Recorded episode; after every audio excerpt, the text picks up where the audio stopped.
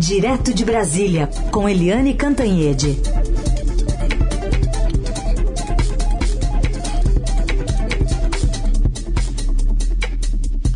Oi, Eliane, bom dia. Bom dia, Heisen, Carolina, ouvintes. Bom dia, Eliane. Bom, queremos começar com a sua análise a respeito dessa decisão da ministra Rosa Weber no Supremo, dando agora um deadline para o presidente Bolsonaro explicar o decreto de, de graça né, a Daniel Silveira, já que há algumas pendências jurídicas para aplicação prática né, dessa, desse benefício. É, é, são várias frentes de discussão aí, né, Carolina? Várias, várias. E aí a ministra Rosa Weber dá 10 dias para o presidente Jair Bolsonaro explicar o decreto de indulto é, exatamente para ganhar tempo. Né, o Supremo Tribunal Federal quer cautela, não quer mais lenha nessa fogueira, quer cautela, tá todo mundo conversando e em busca do quê? Primeiro, de fugir das radicalizações e segundo, de buscar é, meio termos aí nessa questão toda. Então, dez dias é um tempo para baixar a poeira, para abaixar aí a altura das labaredas, é, porque a coisa continua indo, né? Agora já são três generais de quatro estrelas a, a reagir contra as falas do ministro Luiz Roberto Barroso a estudantes alemães né? O Luiz Roberto Barroso, na verdade, não falou é, nada que ninguém saiba. Ele não acusou as Forças Armadas, não acusou os militares de coisa nenhuma. Ele apenas disse que há tentativas é, de orientar os militares, é, de usar os militares, as Forças Armadas, contra o processo eleitoral brasileiro. E todo mundo sabe do que, que ele estava falando e de quem ele estava falando mas as Forças Armadas é, vestiram ali a carapuça e agora já são três generais, como eu falei. Além do ministro da Defesa, que é um general de quatro estrelas, general Paulo Sérgio Nogueira, também ontem no Twitter o ministro eh, da Secretaria de Governo, o general de quatro estrelas da reserva, Luiz Eduardo Ramos, e depois, mais adiante, também o vice-presidente da República, o Hamilton Mourão, eh, que até ironizou, né? As Forças Armadas não são crianças para serem orientadas para coisa nenhuma. Mas o fato é que tem é, a guerra do Bolsonaro contra o Supremo, do Supremo contra os bolsonaristas golpistas e, no meio desse caldeirão, as Forças Armadas. Para concluir, tem também a questão do Congresso Nacional porque lá no Congresso está uma guerra entre oposição e governo e é também dentro da base bolsonarista, porque aqueles bolsonaristas raiz, tipo é, Carla Zambelli, deputada federal, querem botar fogo nessa, mais lenha nessa fogueira e querem criar aí é, projetos para não apenas anistiar de cara o Daniel Silveira, que foi o condenado a oito anos e nove meses, como também outros que foram, entraram na mira ali do Supremo por ameaçar as instituições, a democracia e até a integridade física dos ministros do Supremo, como Roberto Jefferson, como Alan dos Santos, que está foragido da polícia, etc. E do outro lado, né, uh, o Centrão, que também é base, é a base forte parlamentar do Bolsonaro, o Centrão não quer saber dessas maluquices, né? O Centrão, enquanto bolsonarista raiz, quer mais lenha na fogueira, o Centrão, muito experiente, muito esperto, quer também baixar a poeira. Logo, as conversações que avançam mais são entre o Supremo e o Centrão. Tá bom, vamos acompanhar tudo isso, mas já que você falou em bolsonarista raiz, ontem te, tinha bolsonarista raiz, comemor, raiz né, comemorando a compra do Twitter pelo bilionário Elon, Elon Musk, né? Como é que fica essa compra, hein, Eliane? Como é que ela pode repercutir? Quais as primeiras impressões para o mundo político? Olha, o Elon Musk, ele é muito exótico, né? Ele é um cara bilionário, um dos maiores bilionários do mundo, e não tem casa, mora daqui, dali, na casa de amigos. Ele é muito exótico, e ele tem ideias não muito claras sobre o que, que é liberdade de expressão, sobre o que é uma posição liberal do Twitter. Mas o grande medo de todo mundo é que é, ele venha com a política de liberou geral. Cada um pode é, botar qualquer coisa no Twitter, mais ou menos como já vinha acontecendo em outras redes. Quer dizer, você pode fazer, é, em nome da liberdade de expressão, você pode fazer loas à pedofilia, por exemplo, a tráfico de drogas, a tráfico de armas, a, a seitas é, malucas, a qualquer coisa. Esse é um grande temor. E é um temor também, evidentemente, político, porque a gente sabe que as redes já foram amplamente usadas, por exemplo, na eleição do Donald Trump contra Hillary Clinton, usado no, no Brexit, é, lá que separou o Reino Unido da a Inglaterra e o Reino Unido da União Europeia nas votações, nas eleições da Hungria, da Turquia, da Polônia, que que é, descambaram para uma direita preocupante, enfim. É, e a gente está tendo eleição esse ano no Brasil. Aqui no Brasil tem um acordo, eu ia falar tinha, mas eu vou repetir agora, corrigir e dizer tem. Ah, foi feito um acordo uh, com o Twitter exatamente para que a, a, a liberação aí do WhatsApp para é, mais, hoje a, tem os grupos do WhatsApp têm limitação de duzentos e poucas pessoas por grupo. E eles querem liberar o WhatsApp para milhares de pessoas. Isso numa eleição é, é, preocupante por quê? Porque as fake news, as pessoas acreditam em qualquer coisa, é inacreditável, né? As fake news, em vez de ir para 200 pessoas, vão para milhares de pessoas. Então o estrago é muito maior e tem um acordo de adiar a entrada em vigor dessa mudança para depois das eleições. Mas com o Musk fica tudo mais complexo. Agora a expectativa é de que o processo todo jurídico, a formalização da, da compra, etc., fique para o final do ano, para dezembro, portanto, depois das eleições brasileiras. E agora está tudo muito incerto. E por que que o bolsonarismo é, aplaude, está feliz da vida com a mudança? Porque o bolsonarismo não quer rédeas, né? Quer que o Alan dos Santos, o Roberto Jefferson, esse Daniel Silveira continuem atacando, ameaçando o Supremo, ameaçando invadir o Supremo, sei lá, posando com armas e falando de violência e, e, e a favor de, do AI-5, fechar o Supremo, essas coisas malucas e irresponsáveis que a gente vê. Para mim, isso não é liberdade de expressão. Para mim, isso é pura e simplesmente crime contra a democracia. Mas quem sou eu, né, gente? É, o mundo é gerido pelo dinheiro. E uma coisa que o Musk tem é muito, muito, muito dinheiro. Eliane, e então a expectativa é que nada aconteça antes das eleições por aqui, porque o TSE tem um acordo firmado né, com o Twitter é, mirando justamente a eleição, uma plataforma que é bastante usada né, nas, nas, nas brigas, nas contrapontos políticos. É, e o receio é, é, tentar combater a desinformação, né, evitar fake news nesse ano eleitoral, especialmente daqui para frente. É, então, no panorama, não há nenhum tipo de receio do TSE em relação a mudanças na política do Twitter por enquanto.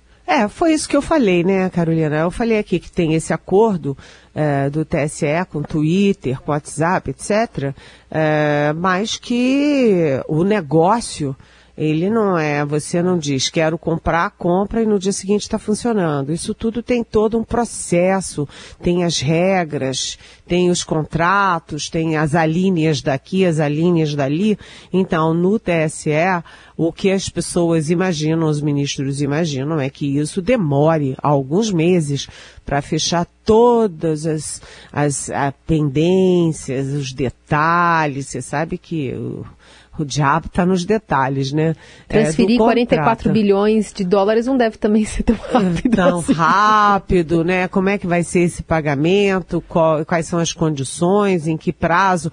Então, na expectativa, como eu disse no TSE, é de que esse é, contrato só seja firmado, só comece a valer lá por dezembro, portanto, depois das eleições brasileiras. É, mas isso é uma expectativa. Vai que né, o Musk diga, ah, eu já estou mandando mesmo, e comece desde já a interferir nas regras internas, porque uma das coisas que ele já disse que vai fazer é mudar toda a cúpula, né, do atual Twitter. Ele vai mudar todo mundo porque ele diz que eles pensam e agem de um jeito e ele pensa e quer agir de outro. Então é preciso ver qual vai ser a celeridade e qual vai ser a rigidez dessa mudança de controle do Twitter, que tem um efeito, é, primeiro, galopante, segundo, é muitas vezes deletério e preocupante na política e não não só no Brasil, no mundo afora. Então a gente vê todos os é, documentários que vêm sendo feitos sobre a combinação de Twitter, de redes sociais com eleição e com política e o resultado não é bom. E o nome disso tudo, o resultado disso tudo é fake news né? Quem está comemorando a mudança é porque está doido para inundar as redes de fake news. E isso é muito ruim, porque isso deturpa o resultado democrático das eleições. Eliane, tem uma pergunta de ouvinte ainda sobre Supremo Tribunal Federal, vamos ouvir. Evânia Xeres, faz tempo, né, que eu já não estou entendendo o Brasil. Porque o Supremo absolve o homem dos 30 mil na cueca, o Lula vira inocente, o Renan é arquivado o inquérito, e o outro aí, o Daniel, se não me engano, ele emitiu opinião, ele foi agressivo, ofensivo com o Supremo, e ele pega nove anos de prisão. O Supremo Supremo, todo mundo fala do Supremo com muito desprezo dos ministros do Supremo, porque eles são tão arbitrários e tão coniventes com certos políticos, na minha opinião. Eliane, me dá uma luz. Um beijo grande. Oi, Vânia. É, a sua pergunta responde o porquê o presidente Jair Bolsonaro atacou o Supremo porque é um cálculo político e um cálculo político eleitoral. Todo mundo está dizendo que o Bolsonaro fez isso para consolidar, cristalizar o núcleo bolsonarista, o núcleo de eleitores bolsonaristas contra o Supremo Tribunal Federal, porque as redes bolsonaristas são amplamente, fortemente contra o Supremo. Mas eu, na minha coluna de hoje do Estadão, eu digo que não foi só esse o cálculo político do Bolsonaro. Foi muito além. Porque os bolsonaristas já são mesmo contra o Supremo. O Bolsonaro não precisava fazer nada porque já, já são mesmo contra. Por que que o Bolsonaro jogou essa isca? Jogou essa isca para capturar né, os eleitores de centro, que não são nem Bolsonaro, nem Lula, mas que têm uma coisa em comum. Eles são muito contra o Supremo Tribunal Federal. Por quê? Porque há todo um processo interno do Supremo, essa reviravolta no caso do Lula, reviravolta no caso da Lava Jato, né? Todo mundo esquecendo que o Bolsonaro está por trás disso, que a Procuradoria-Geral da República, alinhada com Bolsonaro, está por trás disso, mas é, há também a questão aí de que as pessoas estão sendo bombardeadas pelo Twitter, pelo Facebook, pelo WhatsApp, para odiar o Supremo Tribunal Federal, que é o quê? O grande pilar da democracia. Vânia, a gente tem que ter muito cuidado com isso. Porque você disse, ah, eles voltaram atrás no caso do Lula. Mas você tem que lembrar que o Lula, que é o maior líder, olha, eu não sou lulista, todo mundo sabe disso. Mas é o maior líder popular, isso é um fato, do Brasil, reconhecido mundo afora. E quanto tempo ele ficou preso? O Lula foi preso se entregou e cumpriu pena, longa pena na cadeia. Né? O presidente do PT, o Zé Dirceu, foi preso, cumpriu pena na cadeia. O Genuíno foi preso, cumpriu pena na cadeia. O governador do Rio de Janeiro, Sérgio Cabral, está preso há quantos anos? Né? O é, presidente da Câmara, Eduardo Cunha, foi preso, sabe? E o crime de opinião não é um crime menor. Porque quando o Daniel Silveira é, insufla gente armada como ele, gente que gosta de armas, que está armado, que o Bolsonaro deu arma a rodo, é, insufla contra o Supremo e os ministros do Supremo, isso não é crime de opinião, isso não é liberdade de expressão. Atenção, liberdade de expressão é você criticar a ação de alguém, criticar uma posição política de alguém, discordar politicamente de alguém. Isso é opinião, isso é liberdade de expressão. Você conclamar as pessoas que estão armadas para atacar os ministros e as famílias dos ministros e invadir o Supremo Tribunal Federal, isso não é opinião, não é liberdade de expressão. É um crime grave, sim.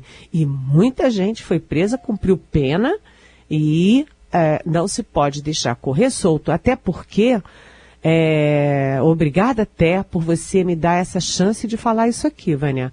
Porque se um pode, se o Roberto Jefferson pode aparecer armado, é, ameaçando a vida dos ministros do Supremo, depois pode, quem quando pode um, pode cem, pode mil, pode um milhão. Então, o que o Supremo está fazendo é interromper uma avalanche, uma escalada de ataque não só ao Supremo, mas às instituições brasileiras. Vide como foi a Venezuela. Começa com ataque ao Supremo, ataque à mídia, ataque aos é, jornalistas, depois vai para o Congresso e depois vira aquela desgraça que está acontecendo na Venezuela. Isso não é uma questão de esquerda nem de direita, é uma questão de democracia contra autoritarismo e ditaduras. Eliane Cantanhede, com análise política direto de Brasília presidente, ex-presidente Michel Temer está entrando aí na lista de bombeiros nesses últimos acontecimentos, é, tentando apaziguar os ânimos, mas não está conseguindo porque o próprio presidente Bolsonaro resiste também, né, Eliane? pois é, até o ex-presidente Michel Temer, que está cada vez mais ativo, tem conversado muito com, uh, com Simone Tebet, com João Dória, enfim, com o, com Eduardo Leite, enfim, ele está muito uh, ligado nas eleições e muito ligado principalmente ao tal centro democrático, a, a articulação da terceira via.